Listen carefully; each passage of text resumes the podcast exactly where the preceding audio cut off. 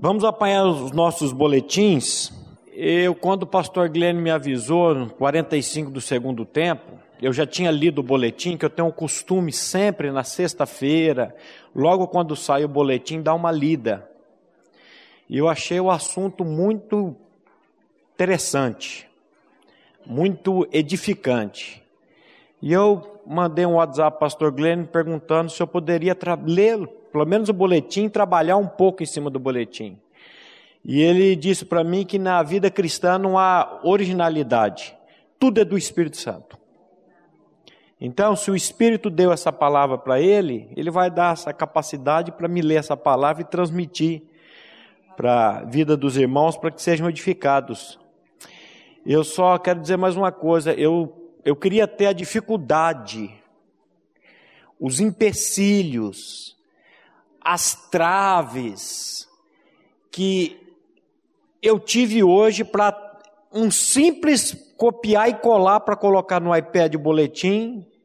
Eu copiava, colava, a coluna do, da terceira vinha para a primeira, da primeira vinha, e eu, das sete da manhã, desisti. Falei, eu vou pegar o boletim, trouxe até um óculos, e agora aqui sentado eu fui fazendo coluna por coluna, deu certinho, eu estava dizendo para Deus, Deus, me dá essas dificuldades nas coisas do mundo.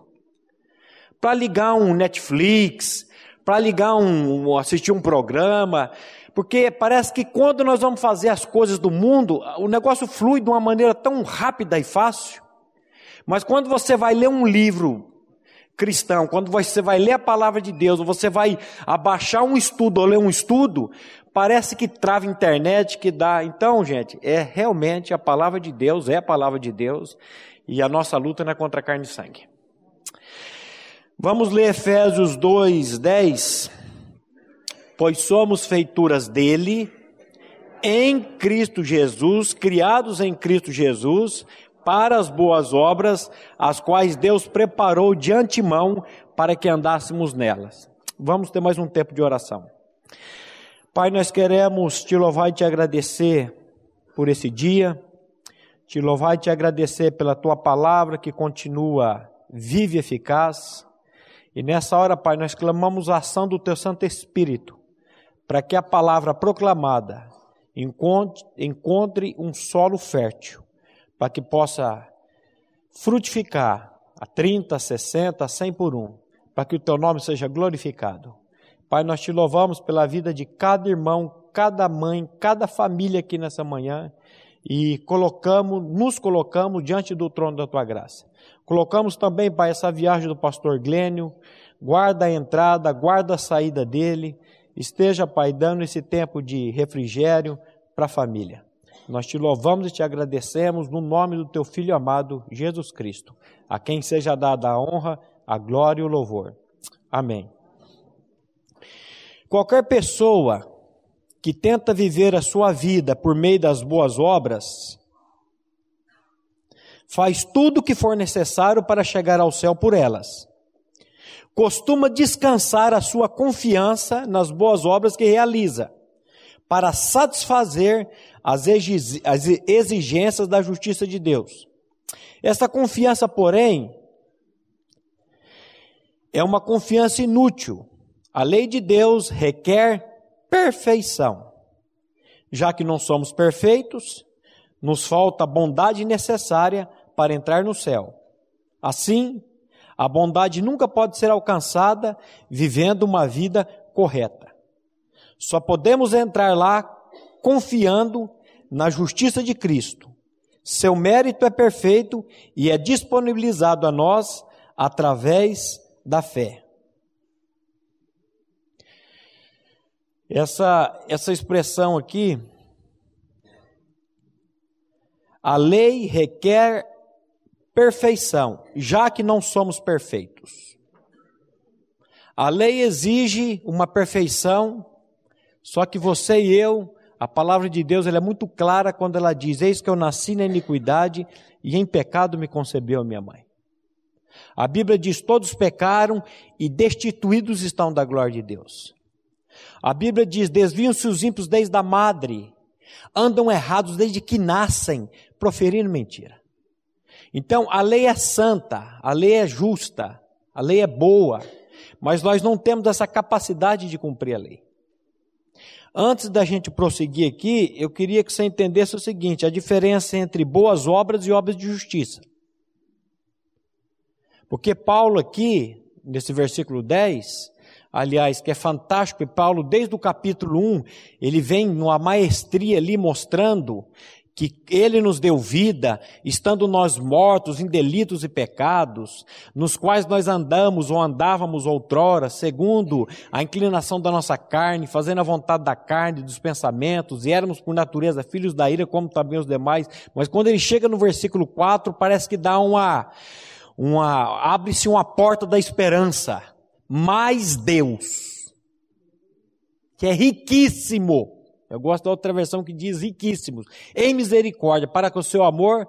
Aí ele vem falando da graça. Então, boas obras é diferente de obra de justiça. Obra de justiça é aquilo que você e eu fazemos. Obras de justiça é aquilo que você e eu produzimos por nós mesmos. E, e, e, boas obras é aquilo que Deus coloca em nós para que nós possamos fazer mas o mérito, a honra e a glória fica para Ele e não para nós. Acreditar que somos justificados pelas nossas boas obras, a parte da fé, e abraçar a heresia do legalismo. O legalismo é o mau uso da lei, é confiar na observância dela para ser aceito por Deus, mas observância orgulhosa da lei não faz parte da graça de Deus.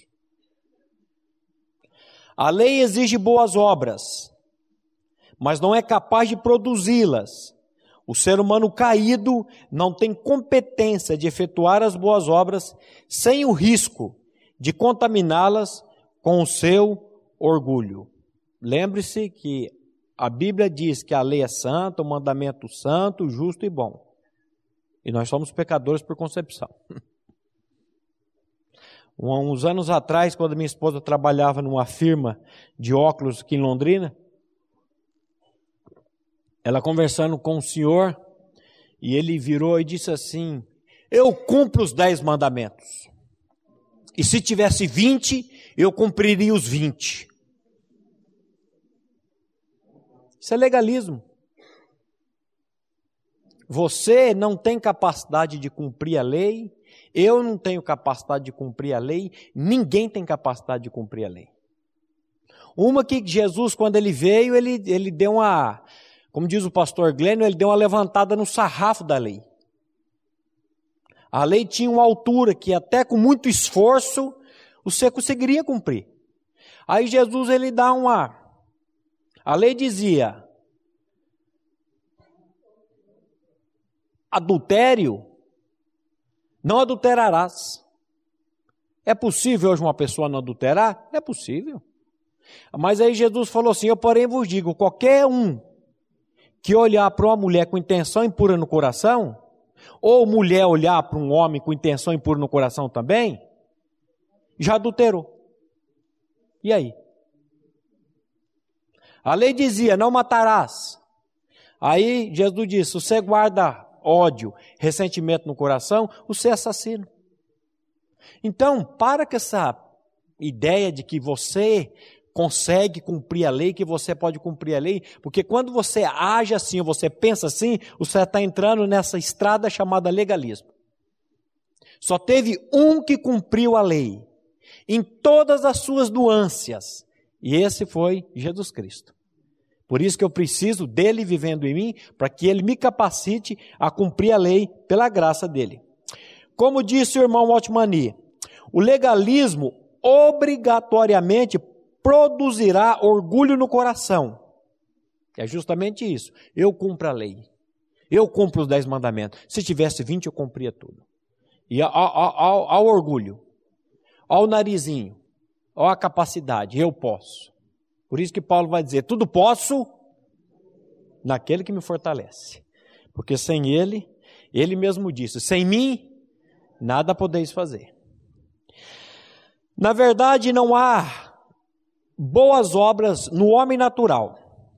Para Chester A. Pennington, nenhuma qualidade de boas obras, nenhuma quantidade de boas obras pode fazer de nós boas pessoas. Ó, nenhuma quantidade de boas obras. Quanto você tem de, bom, de, de boas obras aí? Quantos caminhões você tem de boas obras? Quanto que você já ajudou? Quanto que você já fez de boas obras? Então, a quantidade de boa obra, aquilo que você faz, nenhuma quantidade de boas obras pode fazer de nós boas pessoas. Pode sim, humanamente falando. Ó, oh, aquele irmão é gente boa. Aquela pessoa ajuda. Aquela... Agora, diante de Deus. E quando você e eu sairmos desse mundo aqui, você vai dar conta de, da sua vida para quem? Fala para mim. Para a esposa? Para os filhos? Para o patrão? Para a sogra? Para o sogro? Não. Você e eu vamos dar conta das nossas vidas é diante de Deus. E a Bíblia diz que todas as coisas estão nuas e patentes aos olhos daquele a quem havemos de prestar contas. Então, meu irmão, é você com Deus, sou eu com Deus. Enganar minha esposa que está sentada ali é fácil. Enganar vocês é muito fácil. Agora, Deus, você não engana e eu não engano. E o nosso compromisso tem que ser dele diante dele. Precisamos ser bons antes de fazer o bem. E segundo Jesus, em Mateus 19, 17, bom só existe um, que é Ele mesmo. Não há bondade essencial, essência, não há bondade essencial no ser humano. Os nossos atos de bondade estão de fato poluídos por orgulho e precisamos ser desconstruídos pela obra da cruz e feitos novas criaturas pela ressurreição de Cristo antes de produzir boas obras. Olha só, antes de eu produzir boas obras, eu preciso passar por uma experiência de atração, morte e ressurreição em Cristo Jesus. Se eu não passar por isso, eu vou produzir obra de justiça. Eu vou fazer as coisas e vou querer sempre o seu aplauso, sempre o seu joinha, o seu tapinha no ombro, e eu vou ficando. Então, sem passar pela cruz, sem ser feito uma nova criatura em Cristo Jesus, pela morte e ressurreição dele e a minha morte e ressurreição juntamente com ele, eu sempre soube dentro da minha denominação, da minha igreja que eu nasci, desde pequenininho, que Cristo Jesus tinha morrido por mim.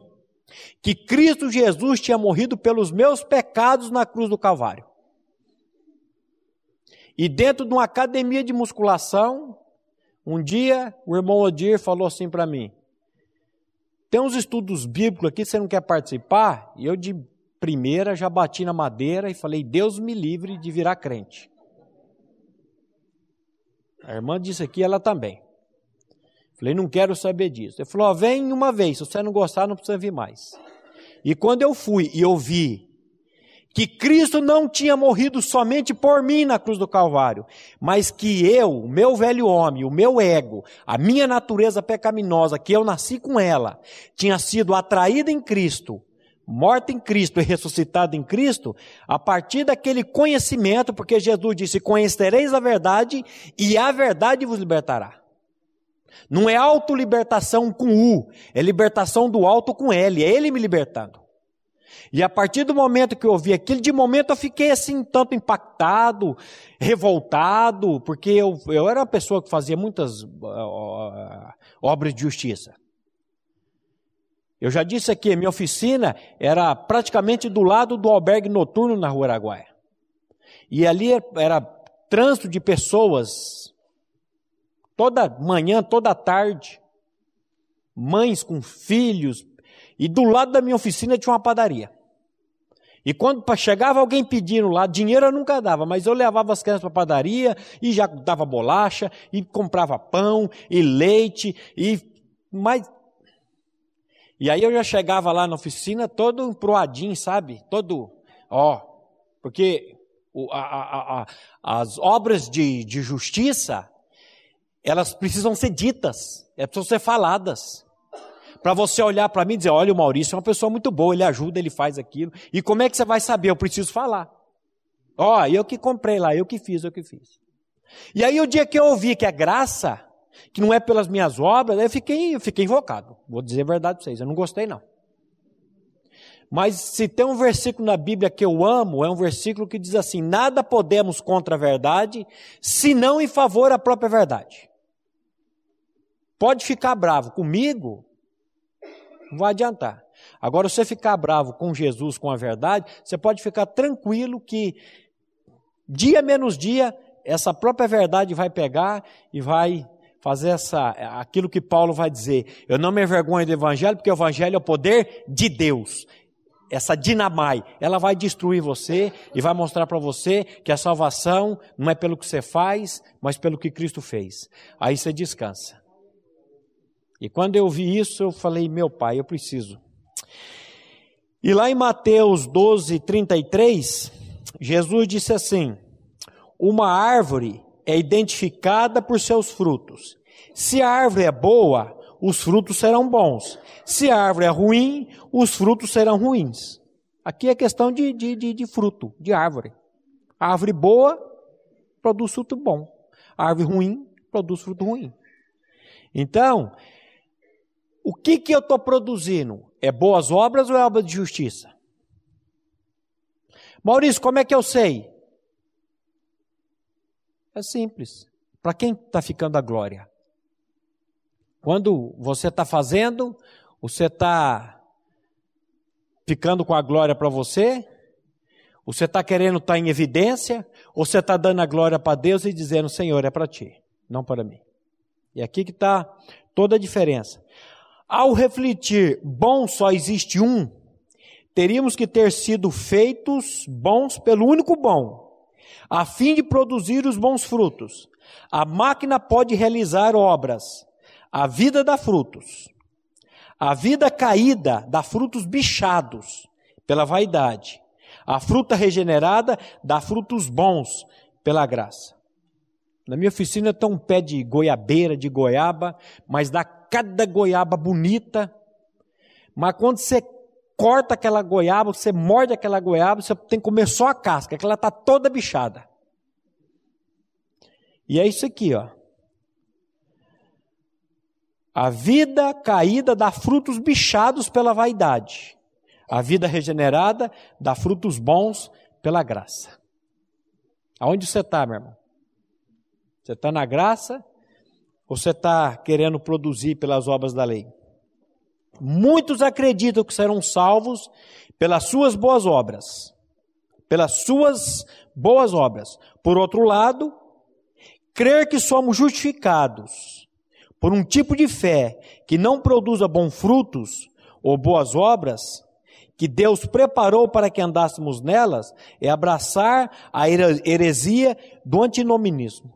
Essa palavra antinominismo, ela vem de duas palavras gregas. Anti que significa contra, e nomos, que significa lei. Então, ela significa contra a lei.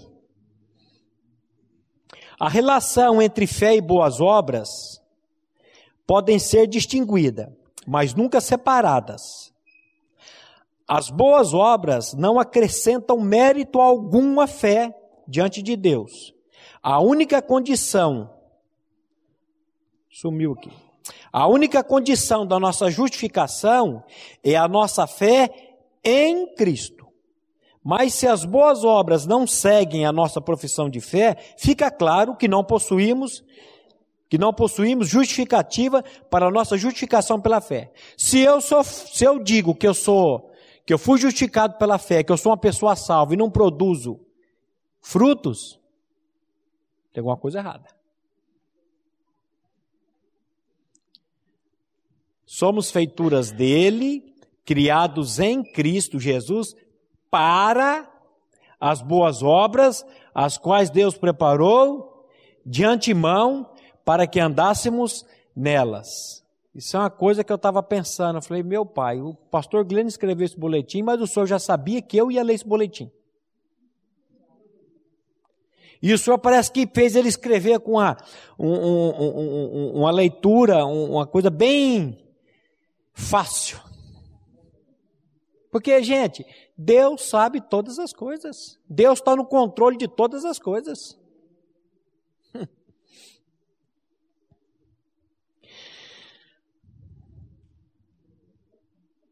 Nós somos justificados somente pela fé, mas não pela fé que está sozinha.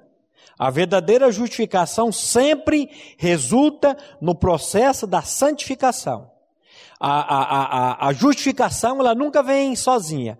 A justificação, ela sempre vem atrelada à santificação. Uma vez justificado, uma vez salvo em Cristo Jesus, aí eu começo a crescer na graça e no conhecimento desse Cristo. Então, se você se diz uma pessoa justificada e a sua vida não, já faz quanto tempo que você é uma pessoa que se diz nascida de novo? Há quanto tempo que você se diz uma pessoa que foi justificada em Cristo Jesus? Mas se a sua vida continua a mesma, mesma coisa, essa justificação pode ser somente psicológica. Pode ser somente da mente.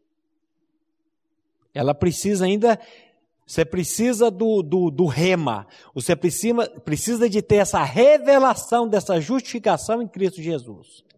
E como é que eu faço para ser justificado? Paulo diz: quem morreu, justificado está do pecado. Ora, se já morremos com Cristo, cremos que também com Ele viveremos. E quando Ele vem viver em nós, Ele vai colocar a casa em ordem. A minha, a minha esposa vive brigando comigo que eu não deixo a casa em ordem. Meu amor, você é minha ajudadora, você é a, a risadinha das mulheres aqui. Às vezes eu tiro uma roupa, põe no canto lá, ela falou, mas o balai tá ali. Calma, eu tô, já estava pegando. Calma. Hoje eu tomei o café, coloquei o. Terminei de comer outro pão, coloquei em cima da mesa, coloquei. Põe na pia. Falei, já estava indo. Igualzinho quem? Aí. Então, só muda só muda endereço. Se houver justificação, a santificação inevitavelmente seguirá com as suas boas obras. Você pode ficar tranquilo. Deus vai te usar. Deus vai fazer. A única coisa que você precisa é dizer assim: Senhor, eis-me aqui, usa-me. Eu não tenho capacidade. Eu estava vendo as mães lendo aqui hoje, tinha umas que estavam tremendo. Porque isso. Agora, quem capacita é Ele. Paulo vai dizer: nós não temos nem capacidade de pensar alguma coisa como se partisse de nós. Pelo contrário, a nossa suficiência, a nossa capacidade vem do Senhor. E Ele que faz. Então, a verdadeira justificação sempre resulta no processo da santificação. Se houver justificação, a santificação inevitavelmente seguirá com as suas boas obras. Ninguém pode saber de sua eleição a não ser por sua justificação em Cristo. E ninguém pode afirmar a sua justificação senão os escolhidos que são santificados pela fé por meio da vida de Cristo em seu modo de ser, produzindo boas obras. Você quer saber se você é salvo?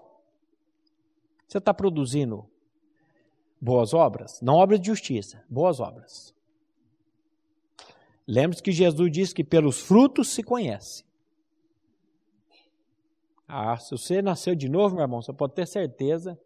E se você se colocar diante de Deus, Deus vai te usar. Às vezes nós achamos que temos que ir para um seminário, que temos que estudar, que temos que fazer uma série de coisas. Isso aí é muito louvável. Mas Deus quer usar você é onde você está. E do jeito dele para a glória dele. Isso não significa que a justificação dependa ou repouse na santificação.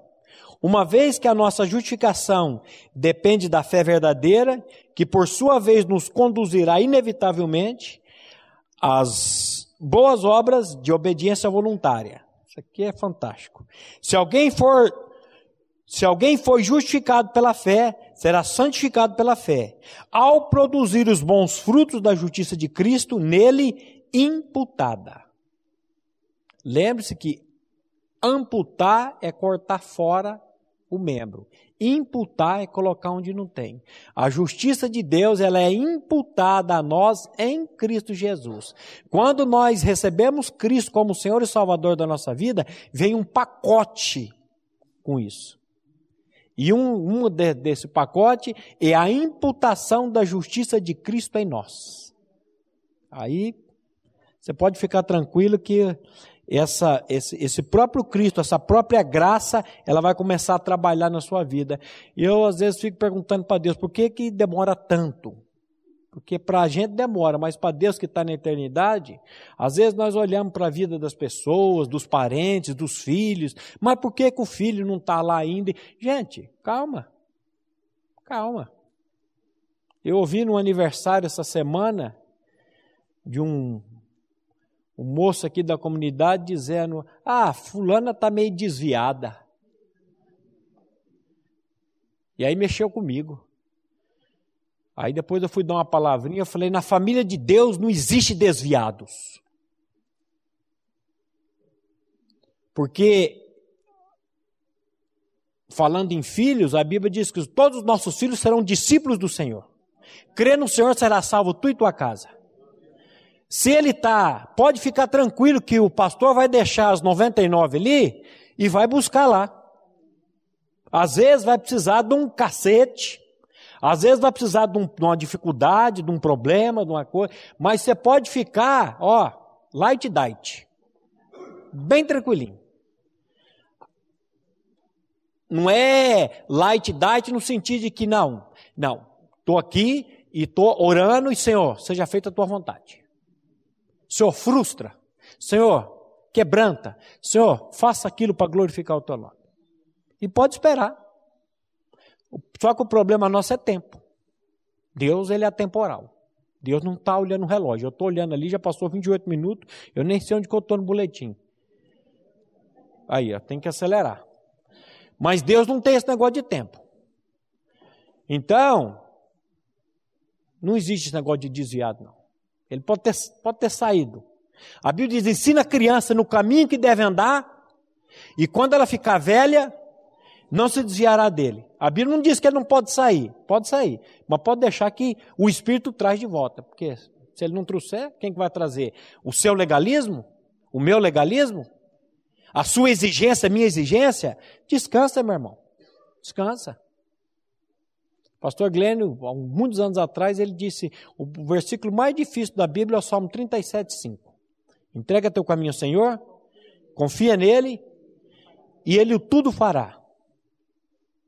Mas a gente fica, pega, pega e solta, pega e solta. Entrega, descansa. É um erro grave e, na verdade, uma forma moderna de antinomia sugerir que uma pessoa possa ser justificada ao abraçar Jesus como Salvador e não como Senhor. Tem gente que quer Jesus só como Senhor, não quer como Salvador. É, é. Só como Salvador e não como Senhor. A, a Bíblia mostra Jesus como Salvador 16 vezes. Jesus como mestre 64 vezes e Jesus como Senhor 648 vezes. Eu quero ele como meu Salvador. É Salvador? Só Salvador? Ah, só Salvador tá bom. Mas e o senhorio? Que ele é Senhor. E Senhor é aquele que está no controle, é aquele que manda.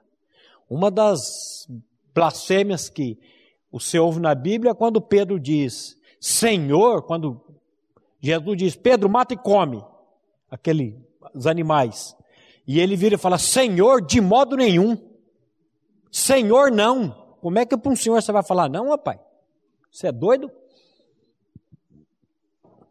A Bíblia diz: se vivemos, para o Senhor vivemos. E se morremos, para o Senhor morremos. Quer vivamos, quer morramos, somos do Senhor. Foi pois foi precisamente para esse fim que ele veio, para ser Senhor, tanto de vivos como de mortos. Eu passei semana em frente da cromadora londrinense, foi muitos anos vizinho do meu pai, e eu sei que eles fazem muitas coisas lá, e eu, tô, e eu já estou se não ficar muito caro, eu vou mandar fazer, para colocar na minha lápide lá no Parque das Oliveiras, quando eu for, de alumínio, esse versículo. Se vivemos, para o Senhor vivemos, se morremos, para o Senhor morremos, que vivamos, que morramos, somos do Senhor. E Senhor é dono, meu irmão. Senhor é aquele que está no controle. Se Ele é Senhor da sua vida, se Ele é o Senhor da minha vida, eu não posso dar muitos passos na minha vida sem consultá-lo. Dizendo, Senhor, qual é o teu propósito? E aí entra a oração. A Bíblia diz que a paz de, de, de, de Cristo, a paz de Deus, seja o árbitro nos vossos corações. Quarta-feira nós falamos aqui sobre oração, quando em Lucas 18 Jesus fala para a gente orar sempre, sem esmurecer. O que é esmurecer? É desanimar. Eu falei, sabe por que, que nós andamos desanimados? Porque nós não estamos orando. E orando como? Orando em todo o tempo no Espírito. Orar sem cessar. Então, o dia que você estiver desanimado, o dia que você encontrar um cristão, um irmão da igreja desanimado, como diz o pastor Glênio, sorumbático, sani com flauta, maracujá de gaveta, você pode ter certeza que a vida de oração dele está deficiente, ele não está orando.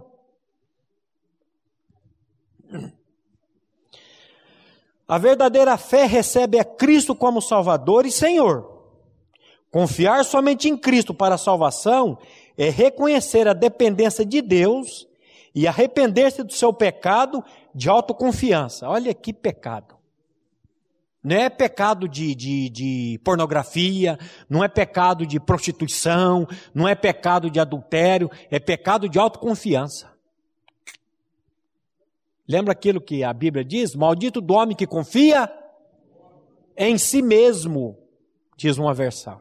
Porque aí, quando é no homem, eu sou maldito por confiar no pastor Eric. E o pastor Eric é maldito por confiar em mim. Mas o versículo diz: Maldito do homem que confia em si mesmo e faz do seu braço a sua força e aparta o seu coração do Senhor. Então eu não sou, eu não sou maldito por confiar no pastor Eric, eu sou maldito por confiar em mim e fazer do meu braço, da minha capacidade, da minha força aquilo. E nós temos planos e planos e planos. Eu estava dizendo o irmão ontem, e ele está numa correria, e eu falei, rapaz, eu, a gente precisa quietar. Porque um, o ano passado eu estava assim, e estava de levar um carro para um cliente, e tinha que ir lá na, na morada de Deus pregar, e já faltava 20 minutos para isso, e saí com a minha Kawasaki todo apressado, e de repente um senhor cruza, eu bato e caio, e estou lá com o oção saído do pé para fora, olhando meu sobrinho lá esperando eu para buscar, o pessoal lá na morada de Deus esperando a palavra, e serviço na oficina, e eu ali quebrado. E aí, o que, que adiantou? Para que essa pressa? Onde você vai com essa pressa? Aquietai-vos e saber que eu sou Deus e não há outro. Mas a gente quer fazer do nosso jeito, aí não tem jeito. Então, arrepender da nossa autoconfiança. Autoconfiança. Do que que Jó teve que se arrepender? Da sua justiça própria. O livro de Jó começa assim, ó. Havia na terra de Uz um homem cujo nome era Jó. Íntegro, reto, temente a Deus e desviava-se do mal. Do que, que um homem desse precisa se arrepender? Dele mesmo, da autoconfiança dele. Você vai encontrar um capítulo lá que ele vai dizer eu, eu, eu, eu, eu, eu, eu, acho que 39 vezes eu. Eu era o olho do cego, os pés do coxo, eu fazia rejubilhar o coração da viúva. Eu examinava as causas dos estrangeiros. Eu. Tudo eu. Mas lá no finalzinho ele vai dizer assim: Eu me arrependo e eu me abomino no pó e na cinza. Do que, que ele se arrependia? Da autoconfiança dele, da justiça própria dele.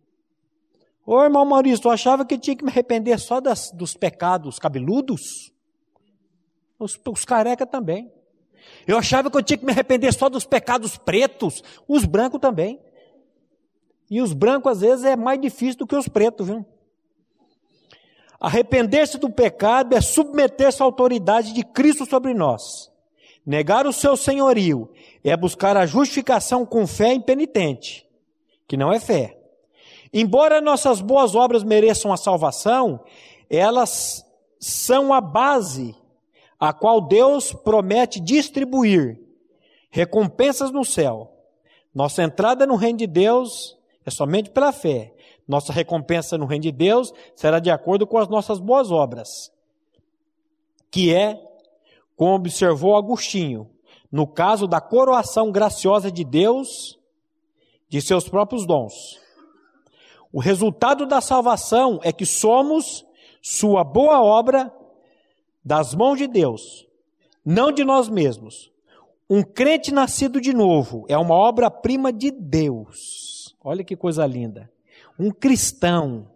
Eu não gosto muito dessa expressão crente, porque a Bíblia diz que o diabo é crente e ele treme e ele vai para o inferno. O negócio de crente, o cristão, o cristão, ele é ali, Deus olha para aquilo e fala: Isso aqui é uma obra-prima feita por mim. Por isso que Paulo vai, é, é, João vai dizer: Veio para o que era seus, mas os seus não receberam, mas a todos quantos receberam, deu-lhes o poder de serem feitos filhos de Deus. É Deus que faz, é Deus que me fez, é Deus que te faz. Nós somos obras-primas da mão dele. Nós somos aquilo que a Bíblia diz, a menina do, dos olhos de Deus. Olha o cuidado que Deus tem por você e por mim. E aí a gente fica preocupado com essas firulas com essas essas ansiedades, essas preocupações, esses estresses do mundo. Sossega, meu irmão. Sossega. Faz aquilo que o salmista pregando para si, ele diz: Por que estás abatido a minha alma? Porque te perturbas dentro de mim? Espere em Deus, pois ainda o louvarei. Calma, sossega. Você já viu um passarinho morrer? de infarto, um passarinho morrer de fome, morrer de sede. Deus cuida dele, ele está dizendo: Eu vou cuidar de você. Pode uma mãe esquecer-se do filho que amamenta, de modo que não se compadeça do filho do seu ventre? Diz o profeta. Deus dizendo, mas ainda que essa se esqueça ou se esquecesse, eu, Deus dizendo, jamais me esquecerei de ti. Deus não vai esquecer de você e não vai esquecer de mim, e Ele vai tratar com você, Ele vai tratar comigo. O que, que eu preciso então, irmão Maurício? É estar diante dele, Senhor, estou aqui. Senhor, Olha aqui meu problema. Senhor, olha aqui minha dificuldade. Lembra da mulher do juiz? Todo dia lá bater na porta dele? Julga minha causa, o juiz, eu não quero saber de causa nenhuma, não. Cai fora daqui, mulher. No outro dia a mulher voltava lá, batia na porta de novo, julga minha causa, o juiz, não vou. Daqui a pouco o juiz falou: escuta, vou julgar a causa dessa mulher. Aí Jesus entra na parábola e fala: e Deus? Não fará? Não fará o quê? justiça aos seus eleitos, que a ele clamam de dia e de noite. Um dia lá na morada, o menino falou: Eu já pedi para Deus, irmão Maurício, Deus não faz. Eu falei: Rapaz, tua sorte que eu estou sem cinta, cara. Vontade de bater num peão desse. Larga de ser besta, já pedi, Deus não faz. Peça de novo, e peça de novo, e peça de novo, e peça de novo. Aí eu contei a parábolazinha da mulher de Cananéia, que foi atrás de Jesus. Jesus chamou a mulher de cadela. Acabou com a mulher. Não convém pegar o pão da mesa e lançar para os cães. Ela falou: É verdade, senhor. Só que os cães comem das migalhinhas da mesa que cai do seu dono. Só faz o seguinte: só me dá uma migalhinha, porque uma migalhinha com o senhor é tudo, é muito. Agora vai comer o banquete do mundo, você vai ver o que você vai achar no banquete do mundo. Tá? Vai procurar no banquete do mundo. Aí Jesus vira para a mulher e fala: Mulher, grande é a tua fé, seja feita conforme tu queres. Só que ali Jesus queria tratar com os discípulos. Eu acho que os discípulos aí, quando juntaram, falaram: vamos internar ele, vamos procurar um hospício aí, que o mestre ficou louco. Chamar uma mulher, uma mulher cananeia, de uma mulher de grande fé, porque para eles, o que, que Jesus disse para ele? Homens de pouca fé. Agora, falar com a mulher daquele, é bullying, né? Que o povo fala, pouca fé. Agora, para a mulher chamar de. Então, meu irmão, para com esse negócio e vai diante do trono da graça de Deus, confiadamente, sabendo que todas as orações vão ser respondidas. Deus está guardando toda a lágrima e todas as nossas orações num, num potezinho, num negócio lá no céu, que eu não sei como é que é isso. Então, continue orando e continue orando, e você pode esperar que no tempo dele ele vai fazer para a glória dele. A gente é muito besta. O resultado da salvação é o que somos sua boa obra, a obra das mãos de Deus, não de nós mesmos. Um crente nascido de novo é uma obra-prima de Deus. Quando pensamos nas matérias-primas com as quais ele tem que trabalhar, sua realização ainda é mais notável. De fato, esta obra-prima é nada menos que uma nova criação através da união com Cristo, como diz 2 Coríntios 5,17. Se alguém está em Cristo, é uma nova criação. As coisas antigas já passaram, eis que tudo se fez novo. Esses, esses versículos que foram lidos aqui agora pelas mães, ou sobre as mães, as mulheres, eu fiquei pensando aí, quem que pode fazer tudo isso que elas leram aqui? Só Cristo na vida delas. Como é que elas vão querer ser essas mães? Como é que elas vão querer ser essas mulheres, essas esposas, sem a vida de Cristo? Não tem jeito. Sem a vida de Cristo não tem jeito. Então, toda vez que você lê um texto da palavra, você diga: Senhor, cumpra-se em mim segundo a sua palavra. Faça como Maria, quando o anjo veio trazer a notícia. Cumpra-se em mim segundo a sua palavra. É o objetivo dessa nova criação. E o objetivo dessa nova criação é encontrado na realização de boas obras. Embora seja verdade que não somos salvos por boas obras, é igualmente verdade que somos salvos para as boas obras que Deus preparou de antemão para que andássemos nelas. As boas obras não são a raiz, mas o fruto. Nós não trabalhamos para sermos salvos, mas porque somos salvos, mas porque somos salvos. Eu não trabalho, eu não faço para ser salvo, porque eu sou salvo, eu trabalho e eu faço. A graça que me impulsiona. Aquilo que Paulo diz, eu trabalhei mais do que todos, todavia não eu, mas a graça de Deus em mim. Então, uma vez salvo, eu vou trabalhar, eu vou fazer. Deus nos dá a fé por meio da pregação da Sua palavra. A fé leva à salvação. A salvação resulta em boas obras. As boas obras preparadas de antemão por Deus serão recompensadas por Ele mesmo, através das vidas santificadas dos seus filhos. Esse é o aspecto da verdade que é enfatizado em Tiago 2, 14 a 26. Depois você lê esse, esse, esse, versículo em casa, esse capítulo em casa, de Tiago 2, 14 a 16, que é, é, é, 14 a 26, que ele vai falar, o resumo aqui, que a fé sem obras é morta. A fé sem obras é morta. Aí tem uma luta de Paulo com Tiago, mas vamos correr aqui com o tempo urge. Ele não quer dizer que somos salvos pela fé, mas as obras, ele não quer dizer que somos salvos pela fé, mas as obras, mas pelo tipo de fé que resulta em uma vida frutífera de boas obras. As boas obras provam a realidade da nossa fé. Paulo concorda sinceramente, somos feituras dele, criados em Cristo Jesus para as boas obras. Mas surge a pergunta: que tipo de boas obras eu espero fazer? Paulo responde: as boas obras que Deus preparou de antemão para que andássemos nelas. Em outras palavras, Deus tem um, um, um projeto próprio para cada vida. Isso é fantástico. Deus vai agir na vida de cada pessoa de uma maneira. Nunca é igual. Cada pessoa ele tem o projeto próprio dele. É igual uma casa que você vai construir. Você faz aquele projeto, o, o, engenheiro, quando construiu a minha casa, chegou uma hora, ele falou assim, entregou lá o, os papéis do projeto na mão da minha esposa, falou, desenha a casa e depois eu só assino. Ela muda aqui, muda ali, muda lá. Faz do jeito que você quer e depois eu vou lá e assino e fica como se eu tivesse. E eu falei, faz do teu jeito. O ano passado já começou, é que eu queria quebrar aqui, que eu queria derrubar ali. Eu falei, ó, oh, pode parar. Quando você for, faz do teu jeito. É, mas eu, agora que eu estou vendo, então deixa do jeito que está.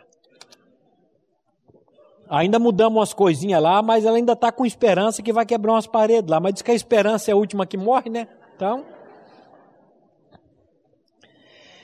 Antes da nossa conversão, ele mapeou uma carreira espiritual para cada um de nós.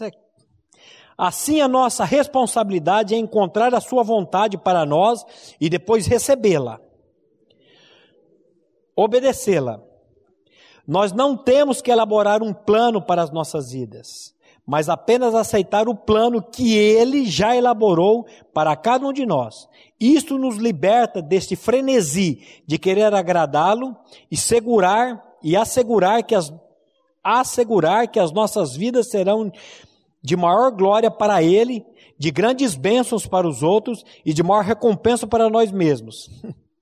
Outro ponto importante quanto às boas obras é o seguinte: diz Matthew Harry, quando deixamos passar despercebidas as nossas boas obras, Deus certamente as, obs as observa mais. Lembra aquilo que Jesus disse? Quando você der com a direita, que a esquerda não veja. Pode ficar tranquilo que Deus Deus está vendo e é, a, ele, a, Bíblia fala que ele que vai dar a recompensa dele no tempo dele. E completa Paul B.